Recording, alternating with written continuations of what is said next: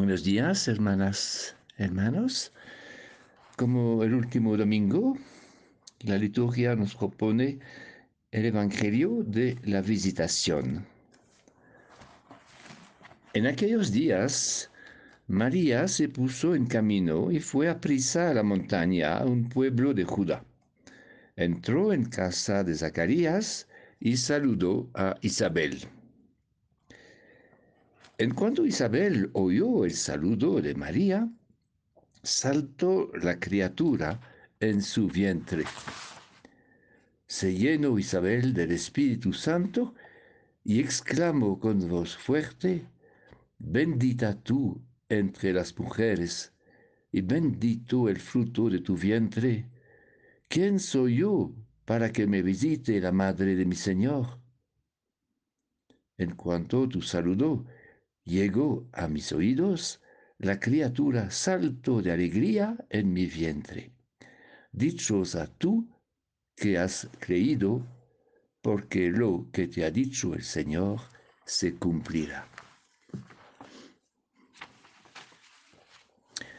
La liturgia de hoy refleja un ambiente de alegría, de gozo y de alabanza en la espera del nacimiento de Jesús.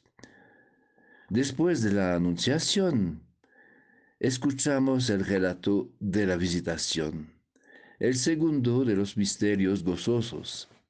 La visitación es inseparable de la anunciación, de igual manera que la fe es inseparable de la caridad y del servicio.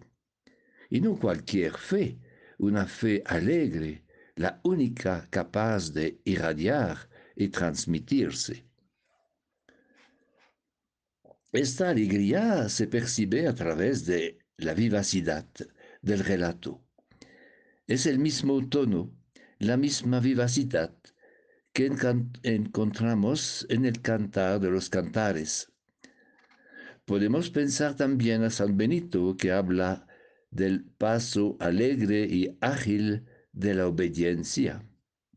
María fue a prisa. No se trata de una febrilidad, sino del apresuramiento de la caridad, de la diligencia para servir. Es un celo bueno y desbordante. ¿Qué es lo que hace correr a María, sino la buena noticia de la venida del Salvador, de su visitación en nuestra humanidad? Como María, no podemos guardar por nosotros mismos la buena noticia de las maravillas de Dios. Es una necesidad y una responsabilidad de difundirla.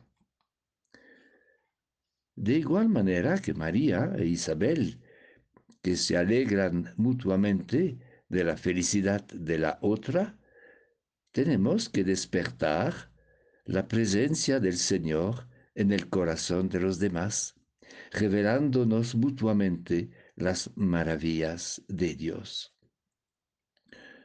Una visitación es mucho más que una visita. Una visitación es una verdadera bendición cuando el encuentro de una persona, especialmente de un amigo o de una amiga, despierta lo mejor en nosotros y nos da la oportunidad de compartir cosas profundas que estamos viviendo. Una visitación suscita alegría y renueva ánimo y esperanza. Podemos vivir esta experiencia especialmente en este tiempo de Navidad y del Año Nuevo, cuando nos visitamos y expresamos mutuamente deseos y salutaciones.